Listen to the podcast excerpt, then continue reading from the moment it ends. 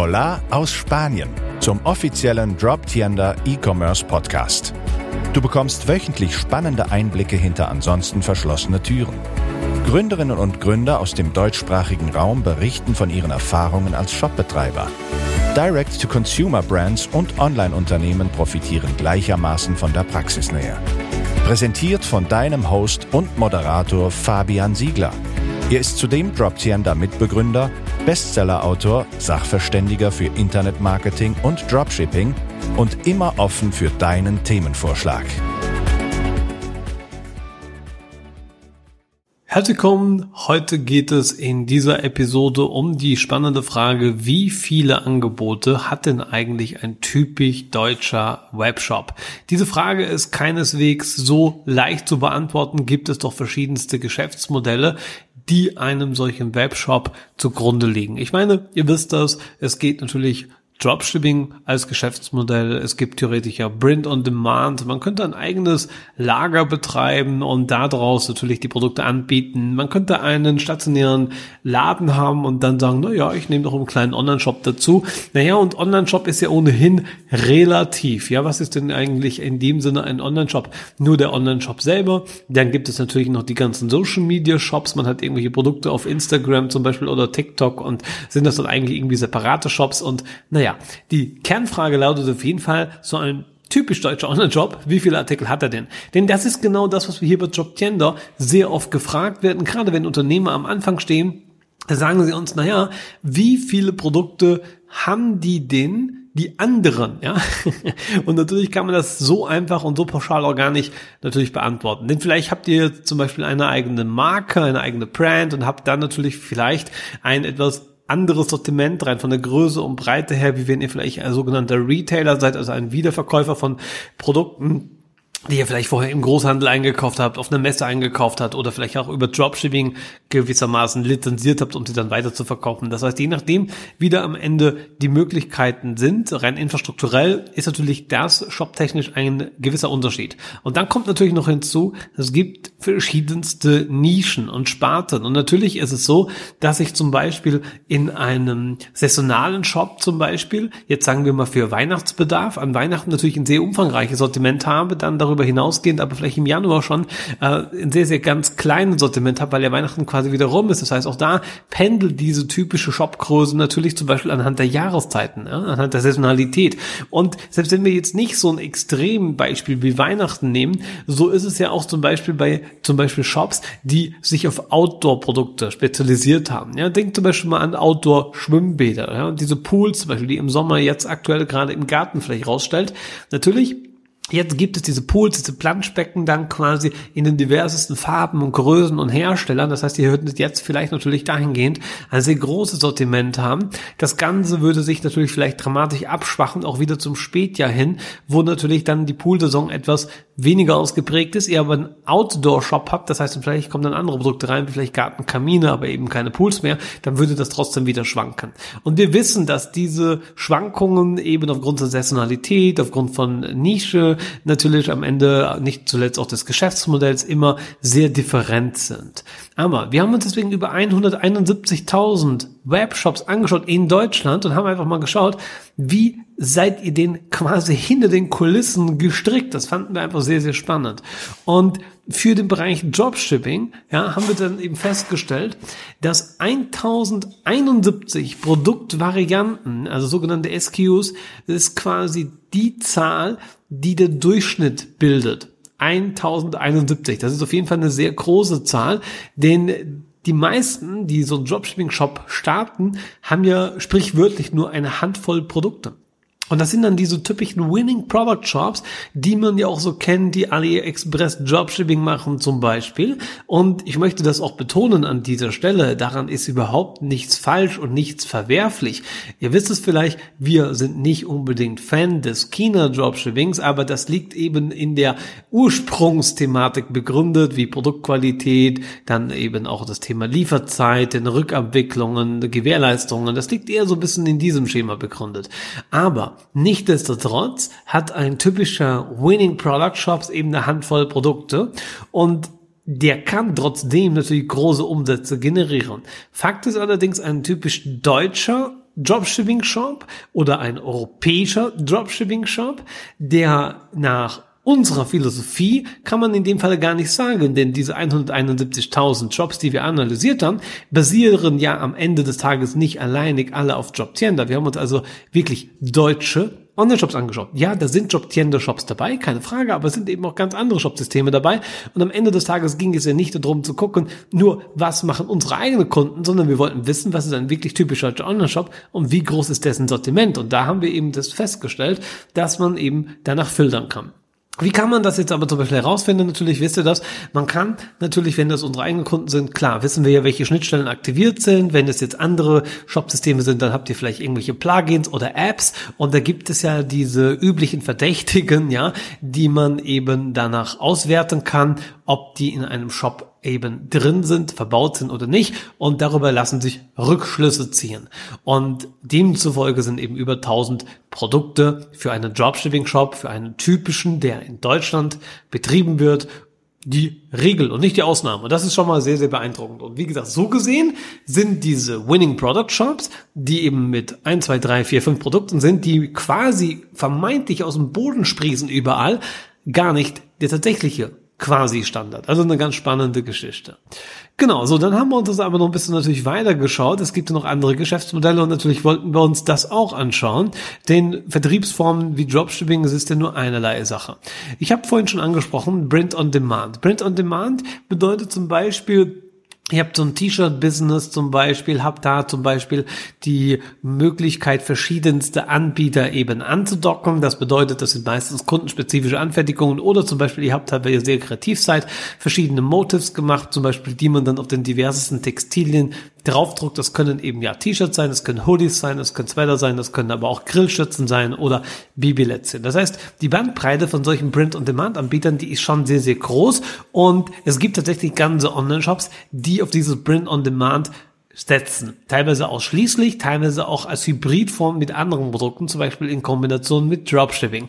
Wir haben uns jetzt hier natürlich wirklich nur reine Print-on-Demand-Shops angeschaut.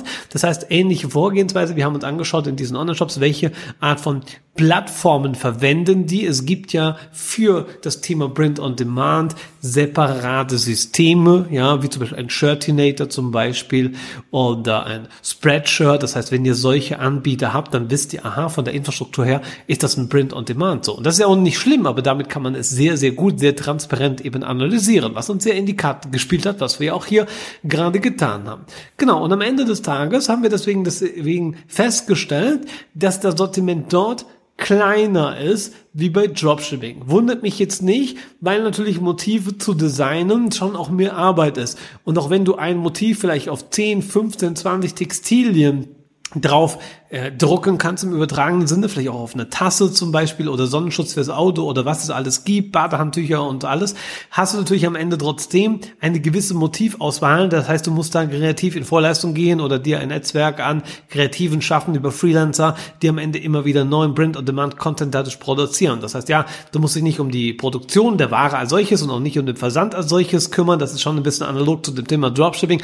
Aber als Print-on-Demand-Anbieter bin ich eben quasi trotzdem äh, sehr kreativ gefordert. Nun, hin oder her, Fakt ist, es waren 414 Produktvarianten, sprich SKUs, die ein solcher durchschnittlicher Brand-on-Demand Online-Shop hat. 414 ist immer noch eine super krass große Zahl, aber wie gesagt, denkt bitte dran, es heißt nicht, dass das 414 verschiedene Motive sein müssen. Das sagt im Endeffekt einfach nur aus, dass das die Anzahl der Produktvarianten ist und natürlich, wenn ich ein Motiv, wie gerade gesagt, auf verschiedensten Textilien, auf verschiedensten Arten von Produkte drauf drücke, dann habe ich am Ende des Tages natürlich verschiedenste Varianten, habe damit aber am Ende nur ein verschiedenes Motiv.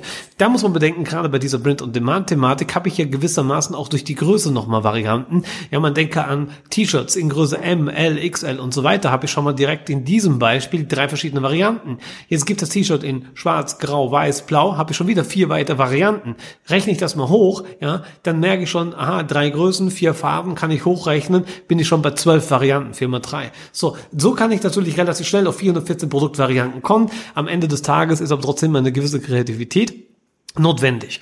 So, jetzt kann man natürlich gucken, wenn man sich diese typischen Anbieter anschaut, wie viele Produkte, also verschiedene Rohlinge gewissermaßen haben die und da kann man so einen Durchschnitt nehmen und sagen wir mal, wenn man das vielleicht jetzt mal grob, das ist jetzt geschätzt tatsächlich nicht analysiert, aber ich würde schon, sagen wir mal, seriöserweise sagen, die meisten werden da vielleicht schon zwischen 25, 30 verschiedene Motive haben, wenn man das dann hochrechnet mit den verschiedenen Varianten. Wie auch immer, halten wir fest, 414 Produktvarianten im Bereich Print und Demand gegenüber 1071 Produktvarianten im Bereich des Dropshipping.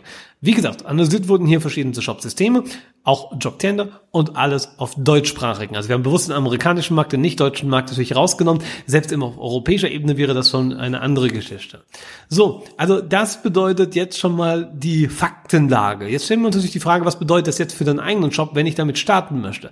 Also wenn du darüber nachdenkst, dein Sortiment vielleicht zu starten oder generell zu erweitern und dann am Ende vielleicht den Kunden dadurch eine größere Auswahlmöglichkeit zu bieten, dann bin ich schon auf jeden Fall der Meinung, dass das Geschäftsmodell Dropshipping oder Print on Demand eine sehr, sehr gute Möglichkeit ist, da du eben nicht in eine Warenvorfinanzierung reingehen musst. Das heißt, eine Sortimenterweiterung über diesen Weg ist auf jeden Fall smart, sehr, sehr naheliegend, das Produktangebot im Grunde zu geringen Kosten zu skalieren und damit natürlich das Ganze sich sehr positiv und ähm, am Ende auf die Umsätze auswirken zu lassen und auch deine Kundenbindung zu steigern. Natürlich, so, des Weiteren haben wir festgestellt, dass Online-Shops in anderen Branchen trotz eines sehr kleinen Sortimentes, beispielsweise haben wir CBD-Shops äh, gefunden, das heißt zum Beispiel solche auch Cannabis-Produkte oder CBD-Produkte im Allgemeinen haben zum Beispiel ein sehr kleines Sortiment, teilweise nur mit 20, 30 Produkten, durchschnittlich 24, ja, und trotzdem können die sehr, sehr erfolgreich sein. Und das kann natürlich darauf hindeuten, weil eine sehr konkrete Fokussierung eben vorliegt, was wiederum der Marketingstrategie natürlich dahingehend sehr vielversprechend ist, weil man sich natürlich auch nicht verzettelt. Darum sagte ich auch vorhin, das ist natürlich kein Thema mit einem One-Product-Shop oder mit einem generellen Nischenshop kann ich natürlich auch mein Geld verdienen. Es gibt sehr viele, auch Brands, die einen eigenen Marken Kern haben, die natürlich eben vielleicht 20, 30 Produkte haben und am Ende des Tages eben keine 1000, keine Hunderte. Das geht schon. Trotzdem sollte man das ja einfach mal gesagt haben. So, und jetzt habt ihr quasi so, so ein bisschen diese ganzen Fakten und die kann man jetzt einfach mal für sich sozusagen ein Stück Revue passieren lassen. Also wir wissen jetzt, wie viele Artikel ein typisch deutscher Online-Shop hat und dass das verschiedene Merkmale zugrunde liegen kann. Jetzt kann man sagen, okay, Fabian, super, wir wissen jetzt das, aber wie viel ist denn sozusagen der Durchschnitt, wenn man jetzt mal nicht in Dropshipping denkt oder wenn man nicht um Print on Demand denkt, das heißt, wenn wir jetzt nicht in verschiedensten Abverkaufs Szenarien denken, nicht in verschiedenen Geschäftsmodellen denken, sondern wirklich nur ein Durchschnitt vom Durchschnitt. So, und da habe ich natürlich jetzt auch wieder im Grunde mir Folgendes hergenommen, habe quasi gewissermaßen alle Filter mal abgestellt und habe gesagt, okay, wie viel haben denn so die durchschnittlichen Shops, also wirklich mit auch Nischen-Shops, wie zum Beispiel einem 24 durchschnittlichen Sortiment von einem CBD-Shop, wie viele diese Produkte haben wir denn, auch wenn wir Markeninhaber, also Direct-to-Consumer-Brands mit reinnehmen, wie viel Sortimentsvielfalt haben wir denn am Ende des Tages, wenn wir all diese Faktoren mit reinnehmen, das heißt den Eigenversand mit reinnehmen, nicht nur Dropshipping oder oder am Ende des Tages Print on Demand fokussieren. Natürlich wird das dann eine etwas kleinere Schlagzahl geben, da wir natürlich da auch mit sehr vielen Einzelkämpfern sozusagen zu tun haben, mit sehr vielen Leuten, die Do-it-yourself-Dinge anbieten, die eben auch natürlich das ein bisschen als Lieberei äh, machen. Deswegen muss man natürlich auch immer gucken, Sortimentsgröße sagt am Ende auch nicht unbedingt was über die Profitabilität aus. Und natürlich gibt es dann auf der ganz anderen Seite natürlich auch wirklich Global Player, die natürlich wirklich sehr, sehr große Produkte haben und Produktpaletten haben und am Ende des Tages natürlich da auch gigantische Summen Summen haben. So muss man das natürlich auch ein bisschen wieder differenzieren. Okay, wenn wir also den Durchschnitt über diese 171.395 Online-Shops nehmen, die in Deutschland unter der Lupe genommen wurden von uns, um daraus diese Erkenntnisse zu gewinnen, dann kann ich dir sagen, der durchschnittliche typische Online-Shop, ungeachtet irgendwelcher Filtermetriken, der hat am Ende des Tages 183 Produkte. Also das heißt, 183 Produkte ist quasi der typisch deutsche Online-Shop groß. Und das kann jetzt einfach mal jeder für sich wirken lassen und das würde vielleicht auch ein Stück weit Arbeit, sagen wir mal, wenn ihr euch das so ein bisschen reflektiert, für unsere tagtägliche Arbeit auch ein bisschen zum Einordnen. Ja, wir bauen ja auch selber Online-Shops und da werde ich auch eben immer wieder gefragt, wie groß sollte denn mein entsprechendes Sortiment sein? Könnt ihr mir eine Empfehlung geben? Und es gibt diese Around-Empfehlung nicht. Es liegt eben, wie wir es gesehen haben, auch an den verschiedensten Geschäftsmodellen, die da zugrunde liegen, dass man da eben nach keine Pauschalempfehlung geben kann. Trotzdem kann ich sagen, wenn wir einen typischen Online-Shop aufbauen, dann hat er eben zum Beispiel in unserem Starterumfang, um es mal so zu sagen, eben 100 Produkte. In einem etwas mittleren ähm, Umfang haben wir dann 250 Produkte und in einem fortgeschrittenen um die 500 Produkte. Natürlich sind das nur Standardpakete. Das heißt natürlich am Ende des Tages kann ein Sortiment immer kleiner sein, siehe CBD-Shops oder auch immer äh, größer sein, siehe durchschnittlicher Dropshipping-Shop mit 1071 Produkte. Aber summa summarum kann man sagen, diese Durchschnittswerte helfen davon, dass man das Ganze irgendwie paketiert bekommt. Und wenn man jetzt sich die Frage stellt, ich möchte mit so einem Online-Shop starten, möchte vielleicht nicht alles selber machen, möchte das ein Stück weit machen lassen, möchte vielleicht meinen Webshop eben mit verkaufsbereiten Produkten, zum Beispiel für europäische Dropshipping-Produkte, das heißt, die umfassen dann auch Titel, Produktbeschreibungen und Produktfotos, ja, krieg auch noch ein individuelles Coaching und eine Einarbeitung dazu, dann weiß man mal, okay, so ein typisches Starter-Shop-Projekt hat dann eben seine 100 Produkte und das ist sehr realistisch, ist aber auch im Hinblick auf den durchschnittlichen Jobsharing-Wettbewerb, äh, sagen wir mal, noch unterperformt oder man kann es auch andersrum formulieren, man kann da noch gut hineinwachsen, denn man muss natürlich auch sagen, bei diesen Analysen ging es ja jetzt nicht um das Skill-Level und so ehrlich muss man auch sein, da kann ich aus der praktischen Erfahrung berichten, wenn du jetzt neu bist, am Starten bist, dann solltest du jetzt nicht sagen, aha, ich habe jetzt hier einen Podcast gehört, der durchschnittliche Jobshipping-Job hat zum Beispiel über 1000 Produkte oder der typische Brand-on-Demand-Job hat über 400 Produkte, ja klasse, dann muss jetzt mein Job auf Biegen und Brechen diese diese Sortimentsgröße erreichen. Muss er nicht, denn Quantität, das heißt viel, hilft nicht am Ende viel. So viel kann ich dir schon mal verraten. Und gerade wenn dir vielleicht die praktische Einarbeitung noch ein Stück weit fehlt, weil du noch ganz am Anfang stehst, dann ist das ohnehin eine sehr große Zahl, wo man sich auch ein Stück weit verlaufen kann. Und gerade für solche Starts, die dann am Ende ein bisschen fokussiert laufen sollten und nicht eben nur irgendwie ins Blaue reinfahren, da kann ich dir eben nur sagen, können wir dir durch diese sozusagen Paketierungen, wie ich es gerade eben angerissen habe, sehr, sehr gut helfen. Wenn du ein bisschen mehr erfahren willst, kannst du auch gerne auf jobtender.com slash Concept gehen, da findest du weitere Informationen. Schreib mir auch gerne eine E-Mail oder kommentiere mir den Podcast, wenn du weitere Fragen hast zu deiner Sortimentsgestaltung. Ich finde es auf jeden Fall sehr erhellend und ich war selbst überrascht, wie groß tatsächlich ein durchschnittlicher Online-Shop ist. Und wie gesagt, wir haben bewusst nur Deutschland fokussiert, weil ich das ganz, ganz wichtig fand, weil natürlich man sehr viel liest, was man dann dann aber doch nicht so eins zu eins übertragen kann auf den deutschsprachigen Raum, weil eben sehr viel amerikanische Zahlen vorliegen. Und ich möchte die in keinster Weise schmälern oder in Abrede stellen. Aber es ist natürlich trotzdem so ein bisschen Äpfel-Birnen-Vergleich, denn über einen großen Teich drüber ticken die Menschen rein kulturell natürlich alle ein bisschen anders da. Da sind auch alle ein bisschen weiter voran. Ich meine, viele Trends werden ja dort auch gemacht.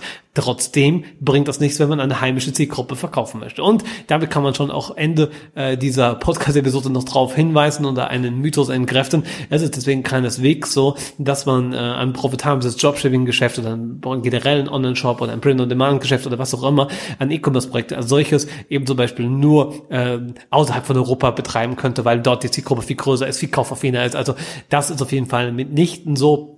Und ich glaube, diese Zahlen, die wir hier so gehört haben heute, aus den diversesten Geschäftsmodellen heraus, das bestätigt auch das, dass da auf jeden Fall noch sehr, sehr viel Potenzial liegt. In dem Fall wünsche ich dir viel, viel Spaß beim Umsetzen von einem eigenen E-Commerce-Projekt. Folge mir gerne für weitere Folgen und wir werden weiter hinter die Kulissen blicken und somit immer mehr Licht ins Dunkel bringen, wie auch du deinen eigenen Online-Shop starten kannst, wie er profitabel wird und jetzt weißt du schon einmal, wie groß ein durchschnittliches Sortiment ist.